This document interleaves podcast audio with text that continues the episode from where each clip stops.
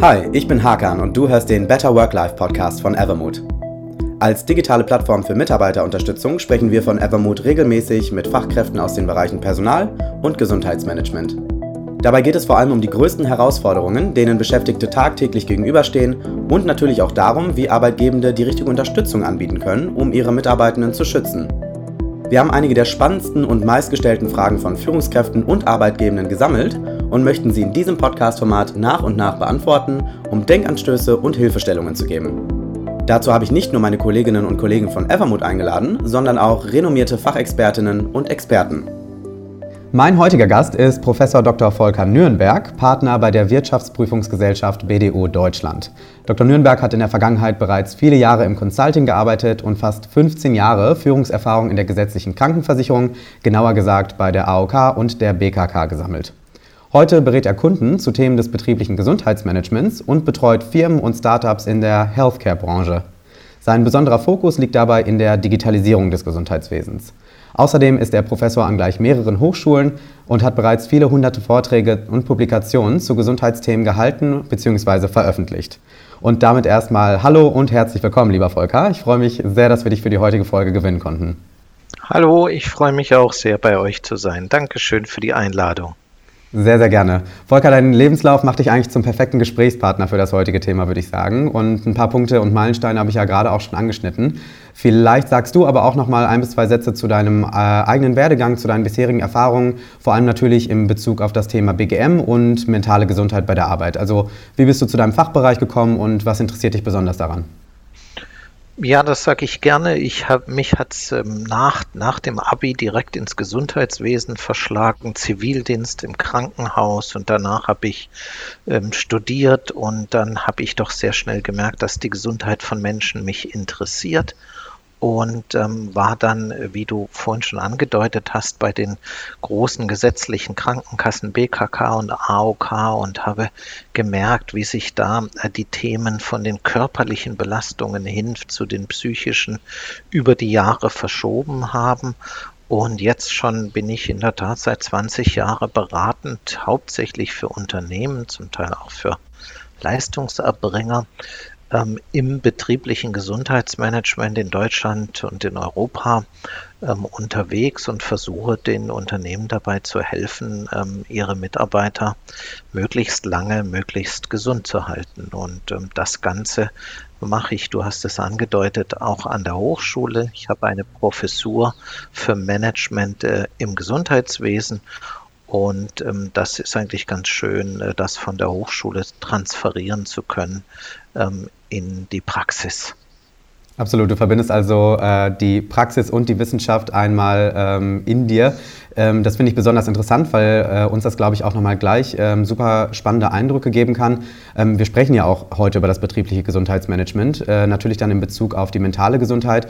Du hast gerade schon äh, kurz angeschnitten deine Erfahrungen in den Krankenkassen. Wir sehen das ja auch äh, in den Gesundheitsreports, in den Psychereports, die jedes Jahr rauskommen. Die mentalen Belastungen und die mentalen Erkrankungen ähm, spielen mittlerweile eine viel, viel größere Rolle im Krankheitsgeschehen, im Arbeitsunfähigkeitsgeschehen. Ähm, deshalb da zunächst mal grob die Frage, wie ist da der Stand der Dinge? Haben Unternehmen die mentale Gesundheit der Beschäftigten auch ausreichend auf dem Schirm inzwischen? Ähm, sind diese Zahlen, diese Studien auch in der Praxis, in der Wirtschaft angekommen und wie wird damit umgegangen? In der Tat ist es so, dass in den letzten ein, zwei Jahrzehnten die psychischen Belastungen laut den Daten der Krankenkassen dramatisch zugenommen haben. Auch wenn man, das muss man auch mal sagen, erstmal differenzierter hingucken muss. Das heißt, ähm, vor 10, 20 Jahren war eben ein Burnout sowieso ein Tabuthema. Das heißt, viele Ärzte haben das nicht diagnostiziert. Deshalb ähm, ist es irgendwo unter, unter den Tisch ähm, gefallen. Man hat heutzutage bessere Methoden, ähm, das Ganze festzustellen. Aber, und das ist ganz dramatisch und ist eigentlich auch ein spannendes Phänomen jetzt in der Krise, in der Corona-Krise, ist ja der Krankenstand in Deutschland eher nach unten gegangen, ist das Spannende. Ähm, das ist übrigens in allen Wirtschaftskrisen so. Aber der Anteil der psychischen Erkrankungen ist dramatisch nach oben gegangen. Und ich befürchte, im Bereich der psychomentalen Gesundheit werden wir noch Jahrzehnte mit den Folgen der Pandemie zu kämpfen haben. Und da hast du zu Recht ein Augenmerk drauf gelegt, die Unternehmen haben das erkannt, weil sie jetzt in der Pandemie erkannt haben, dass das Wichtigste in ihrer Firma überhaupt die Gesundheit ihrer Mitarbeiter ist. Und deshalb kommt es zu einer Neuausrichtung des betrieblichen Gesundheitsmanagements, wo die mentale Gesundheit des einzelnen Mitarbeiters im Fokus stehen wird. Und das Thema wird jetzt ganz, ganz stark an Bedeutung zunehmen. Sehr spannend, ähm, was du dort zusammenfasst. Ähm, gerade auch ähm, das Thema Tabuisierung und Stigmatisierung, dass in der Vergangenheit eventuell solche Diagnosen entweder nicht gestellt wurden oder aber auch nicht ausgesprochen wurden, dass sich das äh, zumindest bis heute geändert hat. Ähm, dass aber trotzdem wir sehen, dass die mentalen Erkrankungen auf dem Vormarsch sind. Du hast gerade die Pandemie schon angeschnitten. Ähm, ich denke, es ist ähm, ja sehr deutlich äh, für uns zu sagen, dass wir aktuell in herausfordernden Zeiten leben. Ähm, wir haben die letzten zwei Jahre mit der Pandemie gelebt. Inzwischen kommen auch die Unsicherheiten aufgrund des Angriffskriegs in der Ukraine hinzu, viele andere Unsicherheiten, ähm, mit denen wir uns tagtäglich beschäftigen. Ähm, welchen Einfluss haben die Ereignisse der letzten zwei Jahre tatsächlich auf das äh, BGM genommen? Also du hast gerade schon gesagt, dass Unternehmen die Gesundheit der Mitarbeitenden jetzt wirklich in den Vordergrund stellen. Aber was hat sich wirklich verändert? Was ist neu, gerade in Bezug vielleicht auf die mentale Gesundheit von Beschäftigten? Welche Trends sehen wir da im BGM? Mhm. Also erstmal ist natürlich richtig, was du sagst. Jetzt kommt aktuell noch die Ukraine-Krise dazu. Ähm, wir umschreiben das in der Wissenschaft ja auch ein Stück weit mit der, mit der sogenannten VUCA-Welt. Das heißt, alles ist im Fluss und die Dinge ändern sich ganz dramatisch von heute auf morgen. Auf einmal haben wir mitten in Europa einen Krieg. Ähm, das ist ganz dramatisch und äh, damit kommen viele Mitarbeiter nicht zurecht. Ich habe den Eindruck, ähm, Unternehmen suchen nach neuen Konzepten. Früher hat man das in der Regel mit der betrieblichen Sozialberatung ähm, ähm, so ein bisschen abgetan. Ähm, die ist aber nicht mehr das, das alleinige und nicht mehr das zeitgemäße Instrument. Zum einen ähm, ist es einfach geboten, psychische Themen ähm, extern zu betreuen ähm, im Unternehmen. Ich möchte nicht ähm, zur Sozialberatung, die in der Personalabteilung aufgehangen ist. Und zum anderen bedarf es auch ähm, neuer Kommunikationswege, ähm, spätestens jetzt nach der Pandemie. Durch die Pandemie kam ja ein gigantischer Digitalisierungsschub. Ähm, wir alle können jetzt, so wie du und ich, äh, Videokonferenzen machen. Ähm, das konnten wir früher ähm, alle nicht. Und deshalb muss man auch genau schauen, welche psychischen Themen ähm, und Fragen und Probleme eines Mitarbeiters betreut man eventuell digital besser als konventionell. Das äh, geht nicht immer und das passt nicht immer. Aber wir haben gelernt, spätestens in der Pandemie, dass eine, eine Videokonferenz nicht zwingend schlechter ist als ein reales äh, Face-to-Face-Gespräch. Ähm, ähm, und das Digitale hat eben bei den psychischen Themen auch große Vorteile, zum Beispiel ähm, einer gewissen Anonymisierung. Das mhm. heißt, ähm, ähm, gerade auf dem Lande, was ich vorhin sagte, ist das Thema immer noch ein Stück weit ein Tabu. Und ein Mitarbeiter in der Kleinstadt möchte nicht ähm, gesehen werden, wie er zur Tür beim Psychologen reingeht. Das ist einfach gerade und das ist auch ein großes Thema, über das wir noch reden müssen, vielleicht für uns Männer ähm, ein ganz großes Problem, weil Männer haben sich bisher ähm, bei den psychischen Themen nahezu gänzlich äh, Prävention und Therapie entzogen, weil wir ähm, einfach noch nicht so weit waren. Ähm, und das, das ist ein Riesenthema in den Unternehmen und gerade auch da sind digitale Instrumente gut geeignet, weil wir Männer ja sehr digital affin sind, sodass, ähm, um das zusammenzufassen, das Thema an Bedeutung gewinnt, dass es an neuen Instrumenten bedarf, ähm, das Thema zeitgemäß im Unternehmen abzubilden und ähm, was auch eine Erkenntnis spätestens seit der Pandemie ist, dass wir mit diesen Betreuungsinstrumenten, die die Firma zur Verfügung stellt, auch ganz, ganz tief ins Privatleben der Mitarbeiter eindringen werden, weil die Pandemie hat einen fließenden Übergang zwischen Privat- und Berufsleben äh, gebracht, weil wir von zu Hause arbeiten, weil wir jederzeit erreichbar sind und so ähm, sind auch eben die psychisch bedingten Fehltage. Ich habe da mal eine, eine, eine ähm, Masterarbeit zu äh, gehabt an der TU München. Ähm, die, die beiden Studentinnen ähm, sind in eine Psycheklinik gegangen und haben sich die Arztbriefe der letzten 200 Burnout-Fälle durchgelesen mit der Fragestellung, waren die Burnouts eher privat oder eher beruflich bedingt?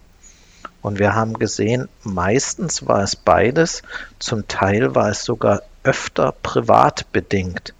Ähm, das bringt mir aber als Unternehmen nichts. Der Mitarbeiter ist trotzdem ganz tief im sogenannten Präven äh, Präsentismus drin. Das heißt, er ist arbeiten, aber er performt nicht optimal oder er ist krankgeschrieben, äh, ob das privat oder beruflich ähm, die Ursachen sind. Ähm, ich muss trotzdem als Unternehmen versuchen, etwas dagegen zu tun.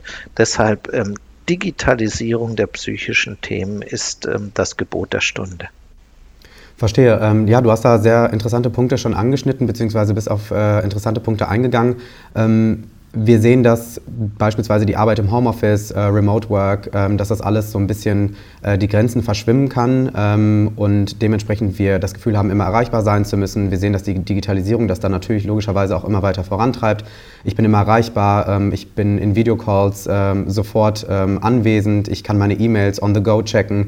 Ähm, das sind natürlich alles Herausforderungen, die die Digitalisierung mitbringt. wenn ich das richtig verstehe, bist du aber dann eben ähm, jemand, der dafür plädiert, die Digitalisierung in dem Fall dann auch zu nutzen und die Angebote dann entsprechend bereitzustellen, wenn die Leute dann eben auch nicht nur vor Ort sind, sondern beispielsweise auch von zu Hause arbeiten. Ähm, ich meine, du weißt, wir bieten jetzt zum Beispiel eine digitale Plattform für Mitarbeiterunterstützung an äh, mit Evermood.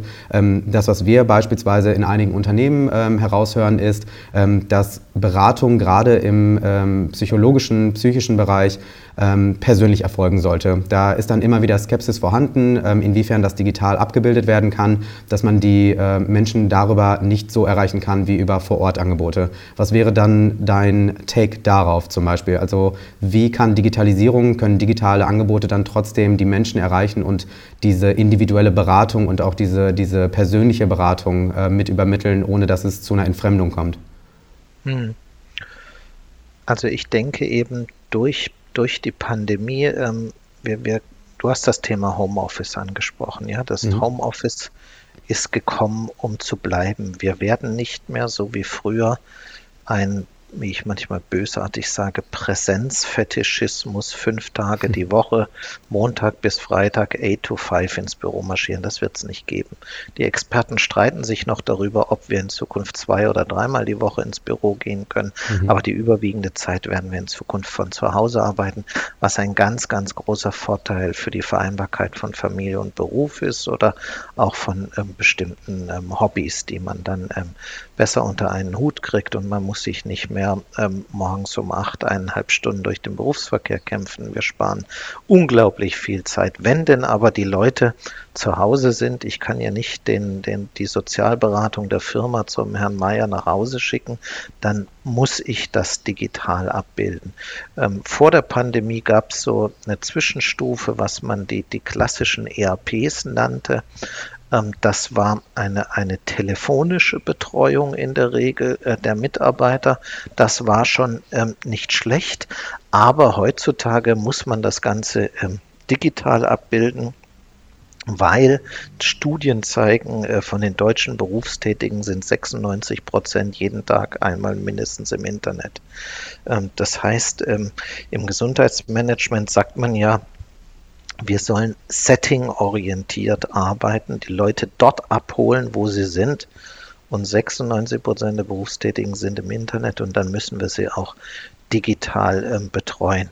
Wenn das so wie bei euch, das darf man sagen, professionell gemacht ist, es gibt ein paar ähm, Kriterien, das Ganze muss, muss intuitiv und einfach bedienbar sein, auch für ältere Mitarbeiter wie mich dann ist das wichtig. Zweiter wichtige Kriterium ist natürlich Datenschutz und Datensicherheit. Niemand ähm, möchte, dass seine persönliche Lebensgeschichte im Internet erscheint. Ähm, das ist klar. Aber dann ist eine, eine digitale Betreuung nicht nur gleichwertig einer analogen, sondern wahrscheinlich sogar besser, weil wir neue und mehr ähm, Zielgruppen damit ansprechen. Zum Beispiel alle Jüngeren, zum Beispiel die Männer. ähm, die besonders auf, auf digitale Tools ähm, reagieren. Wichtig ist, ähm, ähm das Psyche-Thema ganzheitlich abzudecken.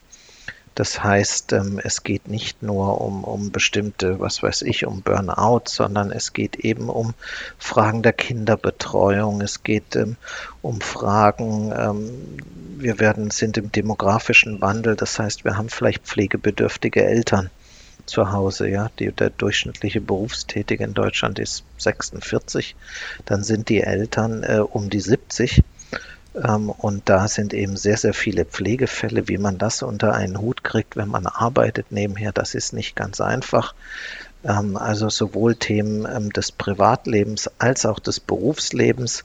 Hier im Berufsleben die zentrale Stellschraube ist die Führungskraft, aber auch das Problem, weil wir in Deutschland in der Situation sind, dass die meisten unserer Führungskräfte rekrutiert wurden nach fachlichen Kriterien und nicht nach ihrer Sozialkompetenz. Und ähm, wenn ich das auch noch sagen darf, jetzt ähm, müssen die Führungskräfte in Zukunft hybrid führen.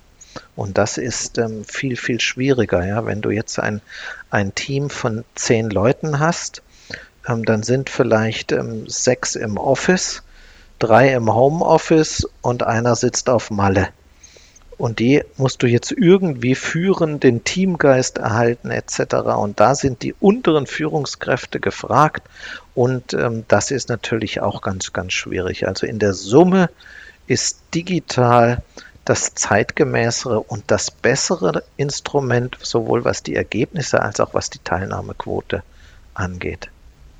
Verstehe. Ähm, eine wichtige Frage, die sich vielen dabei stellt, ähm, du hast es gerade gesagt, also digitale Angebote im äh, BGM bei der mentalen Gesundheit, ähm, die, die kommen, die werden kommen, die werden weiterhin kommen, die gehen auch nicht so schnell weg. Ich denke, das können wir so festhalten. Wie messe ich den Erfolg solcher Maßnahmen, solcher Tools? Ähm, das ist ja eine Frage, die immer viele äh, Personal- und Gesundheitsverantwortliche interessiert. Was ist der äh, ROI von BGM? Wie kann ich äh, schauen, ob die Maßnahmen, die ich umgesetzt habe, auch wirklich den gewünschten Effekt erzielen?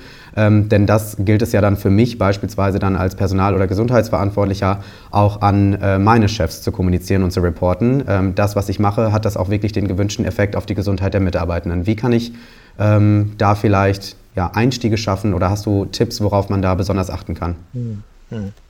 In der Tat sind wir vom Gesundheitsmanagement ja immer damit konfrontiert, dass man von der kaufmännischen Seite her fragt, ähm, ob sich denn das überhaupt rechnet, was wir da machen. Mhm. Ähm, du, hast, du hast den Return on Invest angesprochen ähm, beziehungsweise du hast die Frage angesprochen, welches sind die richtigen Kennzahlen, um mein digitales Psycheinstrument zu messen oder auch mein, mein BGM. Ähm, das wichtigste, die wichtigste Kennzahl ist sicher erstmal ähm, die Teilnahmequote. Das heißt, dass man ähm, schaut, wie viel Prozent der Mitarbeiter nutzen das Tool. Da ist eben das Spektrum, äh, je nachdem, ob man es gut oder schlecht macht, von, von 2% bis 20% ne, der mhm. Mitarbeiter. Mhm. Ab 10% ist schon eine gute Quote. Aber da muss man sowohl als Unternehmen als auch als Dienstleister, wie ihr das äh, geschickt macht, gut kommunizieren. Ähm, das, das ist erstmal das Wichtigste. Und ansonsten ähm, empfiehlt es sich meist, äh, mit, mit kurzen Befragungen zu operieren. Das heißt, äh, man fragt den Mitarbeiter nach einer Nutzung des digitalen Tools, ähm, ob es ihm besser geht, ob sein Problem gelöst ist, ob er jetzt besser arbeiten kann oder nimmt eine primitive Skala ähm, des subjektiven Gesundheitsbefindens von, von 1 bis 10. Äh, Im besten Fall kann man das Ganze natürlich auch den Krankenstand ähm, gegenüberlegen. Auch da gibt es zumindest langfristige Effekte. Das, das ist richtig, aber da muss man immer sehr schauen, dass man den Krankenstand auch von anderen Effekten bereinigt. Also wenn jetzt eine Grippewelle kommt, dann geht halt der Krankenstand hoch, selbst wenn die Psychothematik ähm, gut gelöst wurde. Die Krankenkassen bieten sogenannte Gesundheitsberichte an, wo man anonymisiert die Diagnosen der Mitarbeiter sich holen kann. Und da kann man dann eben sehen, bevor man zum Beispiel mit euch zusammengearbeitet hat, hatte man ähm, 20 Prozent psychische Erkrankungen und seitdem sind es nur noch 15 Prozent. Das ist natürlich der Idealfall. Das kann man messen. Aber wenn ich das ähm, vielleicht noch ähm, auch sagen darf, man ist inzwischen auch ein bisschen von dieser klassischen Return on Invest Berechnung weggekommen ähm, und äh, versucht das Ganze ganzheitlicher zu betrachten. Früher habe hab ich immer beim Kunden diese Frage gestellt bekommen, Herr Nürnberg, wenn wir Ihnen jetzt so und so viel Geld geben und Sie machen BGM, ähm, was bringt es uns? Heute sagen mir viele Arbeitgeber, ich möchte gar nicht wissen, was es bringt, weil ich brauche ein BGM für mein Employer Branding. Mhm. Ich brauche es für meine Arbeitgeberattraktivität. Ich möchte, dass es sich rumspricht, dass ich etwas für die Gesundheit meiner Mitarbeiter tue, und zwar insbesondere für die psychische Gesundheit, weil das das Zukunftsthema Nummer eins ist. Und wenn man dann langfristig gut im BGM arbeitet, dann wirkt sich das auf Rekrutierungszahlen aus, das heißt Mitarbeitergewinnung und auch äh, auf die Mitarbeiterbindung. Ähm, und ähm, wenn man mal weiß, was es kostet, einen, einen Mitarbeiter äh, neu zu, zu gewinnen, da sind wir schnell im Bereich von Zehntausenden von Euro, ähm, dann sind wir auch wieder im Return on Invest sehr hoch. Also ich warne davor, es nur am Krankenstand festzuhalten, weil was ich vorhin sagte, bei den psychischen Themen ist, ist ein größeres Problem der sogenannte Präsentismus. Das mhm. heißt, Mitarbeiter, die bei der Arbeit sind, aber nicht voll leistungsfähig. Das heißt, wir haben hier äh, die Mitarbeiterin, die die Nacht lang die Oma gewindelt hat und jetzt am nächsten Morgen dann arbeiten kommt ähm, dann ist die natürlich nicht ähm, voll leistungsfähig und ähm, erst wenn man ihr eine Hilfe angeboten hat, äh, bringt sie hier wieder die optimale Performance. Summa summarum, man kann den Erfolg messen, Fragebogenbasiert ist nicht schlecht, Krankenkassendaten ist nicht schlecht, Teilnahmequote ist gut und bezieht das Employer Branding mit ein nach dem Motto, ähm, tue Gutes für deine Mitarbeiter und rede drüber, ähm, dann spricht sich das auch rum und dann bist du ein attraktiver Arbeitgeber. Absolut, gerade auch äh, für die heranwachsenden Arbeitskräfte beziehungsweise ähm, die Gen Z, ähm, das sehen wir jetzt auch äh, an aktuellen Studien, ähm, dass gerade die Gen Z äh, viel Wert darauf legt, ob äh, der Arbeitgeber Gesundheitsangebote hat, idealerweise auch digitale hat und auch sehr wechselwillig ist, wenn dies nicht der Fall ist oder wenn die Gesundheit nicht priorisiert wird. Ähm, das ist auf jeden Fall ein sehr äh, spannender Punkt. Hm. Ein ganz großes Thema, was du ansprichst, die Bindung der Mitarbeiter ans Unternehmen ist so gering wie, wie noch nie. Mhm. Das heißt, bei mir an der Uni ähm, sagen die Zukunftsforscher, ein Hochschulabsolvent, der heute auf den Arbeitsmarkt kommt, hat durchschnittlich 12 bis 15 Arbeitgeber, bis er in Rente geht. Und wenn du jetzt ein gutes BGM hast und mit Evermood arbeitest und so weiter, dann hat er vielleicht nur elf Arbeitgeber, mhm. wenn wir mal ehrlich sind. Ne? Ja ein starker Vergleich. Äh, wenn ich mir meine Eltern anschaue, dann ist es ein Arbeitgeber ähm, so aktuell und vermutlich bis zum Rentenalter. Ähm, das ist auf jeden Fall ein deutlicher Unterschied und da merkt man auch vielleicht an, an dieses Beispiels, wie wichtig das doch auch eigentlich ist, ähm, das BGM zu priorisieren und da auch die Gesundheit und vor allem auch die mentale Gesundheit ähm, mit nach vorne zu holen und das auch in der Unternehmenskultur zu verankern. Ähm, hast du denn vielleicht ähm, noch einen Top-Tipp? Den du Verantwortlichen im BGM mitgeben wollen würdest? Gibt es momentan nochmal ganz spezifische, nischige Trends oder Herausforderungen, die jetzt gerade in diesem Jahr oder vielleicht in den nächsten Monaten äh, priorisiert auf die Agenda sollten, ähm, die man jetzt nicht vernachlässigen sollte? Naja, jetzt nach der Pandemie ist sicher ein, ein guter Zeitpunkt, neu äh, zu starten, Dinge zu überdenken. Viele ähm, machen den Fehler, dass sie sich zu stark verzetteln. Wir haben ja vier Handlungsfelder, Bewegung, Ernährung, Stress und Sucht. Ähm, und 90 ähm, Prozent der Maßnahmen finden im Bereich äh, Bewegung statt. Ähm, hier muss man jetzt nach der Pandemie wirklich den Fokus auf die psychomentale Gesundheit setzen. Das ist ganz wichtig und wichtig für die Zukunft vielleicht, wenn ich das mich noch anmaßen darf äh, zu sagen, ist, es gibt ein bisschen Paradigmenwechsel im BGM. Das heißt, Gesundheitsförderung soll wieder Spaß machen. Man darf das ruhig mit, mit Events und mit Eventcharakter ähm, verbinden. Und das sind dann so zum Beispiel neue Instrumente ähm, wie Nudging. Das ist die unterbewusste Beeinflussung von Mitarbeitern hin zu gesünderem Verhalten. Ähm, das, das sind so die neuesten Trends, also ein Stück weit auch Gamification, die digitalen Sachen, die ihr so geschickt macht, die sind ja alle sehr, sehr gamifiziert. Äh, Erwachsene spielen lieber als Kinder, das muss man einfach wissen. Gerade wir, wir Männer äh, spielen äh, besonders gern und wenn, wenn äh, Inhalte spielerisch sind, ähm, ähm, und Spaß machen, dann ist das natürlich ähm, schön. Und wenn ich als letztes vielleicht ähm, noch sagen darf, dass das Wichtigste bei den, bei den psychosozialen Themen ähm, ist ähm, das, das Wording im Betrieb. Das heißt, wenn ich in einem Unternehmen bin und einen Vortrag zum Thema psychische Erkrankungen mache, dann kommen genau zwei Teilnehmer. Mhm. Das sind genau die zwei, von denen bekannt ist, dass sie einen Burnout hatten. Keiner geht freiwillig zu so einem Thema hin, weil psychische Erkrankung ist negativ besetzt, der Terminus. Mhm. Und keiner möchte in so einer Veranstaltung überhaupt gesehen werden von seinen Kollegen. Ähm, das ist ein No-Go. Äh, das heißt, man muss Dinge anders formulieren und kommunizieren. Wenn man, wenn man einen Vortrag macht, zum Beispiel zu mentaler Stärke, Stärke ist ein Terminus, mit dem wir Männer uns sehr identifizieren, dann ist die Hütte voll. Wenn man über mentale Gesundheit spricht, dann ist sie auch voll. Aber niemals äh, Burnout ähm, oder psychische Krankheit formulieren. Das ist einfach äh, immer noch tabuisiert im betrieblichen Setting. Und das vielleicht noch als, als letzten Tipp zum Schluss. Tatsächlich, ähm, interessanterweise äh, hat meine Kollegin, die bei uns auch für Live-Events und Coachings äh, verantwortlich ist, mir gestern noch den Titel ähm, unseres äh, beliebtesten Live-Events mitgegeben und das ist Stärke ja. deine Resilienz, äh, die Macht der Gedanken positiv nutzen. Ähm, witzig, dass du das jetzt sagst, weil es wirklich genau da reinspielt.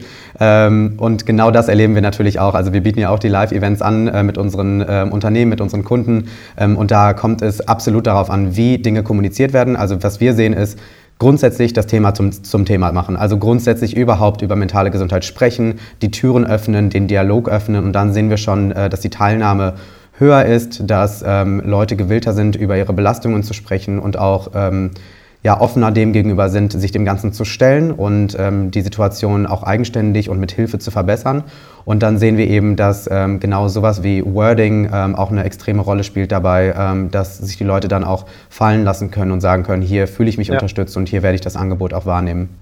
Ja, ähm, als letzten Punkt, Volker, äh, wir sind nämlich leider auch schon am Ende des Gesprächs angekommen, ähm, sollten unsere Zuhörerinnen und Zuhörer nochmal Fragen an dich haben, ähm, wo könnten sie dich finden oder erreichen, sofern du das dann möchtest? Man kann mich natürlich jederzeit fragen und erreichen. Äh, die meisten gehen über die sozialen Netzwerke. Prof Nürnberg ist, glaube ich, mein Kürzel bei, bei Twitter oder Instagram oder wo auch immer oder über die universitäre E-Mail-Adresse volker.nürnberg.tum.de, T-U-M. Ähm, dann antworte ich auch gerne auf individuelle Fragen und fand das sehr kurzweilig mit dir. Da kann ich mich schon mal recht herzlich bedanken und äh, bin auch froh darum, dass es Dienstleister wie euch gibt, um diesem wirklichen schwierigen und Thema der Zukunft und Herausforderung der Zukunft Herr zu werden. Deshalb bin ich heute sehr gerne bei euch gewesen. Vielen Dank. Das höre ich sehr, sehr gerne. Lieben, lieben Dank, Volker. Gerade auch von dir, der in diesem Bereich äh, diese gesamte Expertise aufgebaut hat in den letzten Jahren. Ähm, ich danke dir vielmals für die spannenden Einblicke in das Thema. Ich weiß, dass ich einiges dazugelernt habe. Ich hoffe, äh, die Menschen zu Hause oder im Auto oder sonst wo auch. Ähm, danke, dass du dir die Zeit für uns genommen hast ähm, und auch nochmal das Thema mentale Gesundheit ähm, ja, auf die Agenda von vielen packst. Ähm, ich bleibe dabei. Ähm, das Thema ist spannend. Das Thema ist super interessant. Das wird auch in Zukunft äh, uns alle alle äh, beschäftigen, uns als Angestellte, als Arbeitnehmende, aber vor allem auch Unternehmen, die ihre Belegschaft gesund halten wollen. Äh, dementsprechend ähm, vielen lieben Dank für die Tipps und auch die Trends und auch die Herausforderungen, denn die gilt es zu hören, wenn man das ganze Thema dann auch anpacken möchte. Äh, und damit erstmal Tschüss und bis zum nächsten Mal.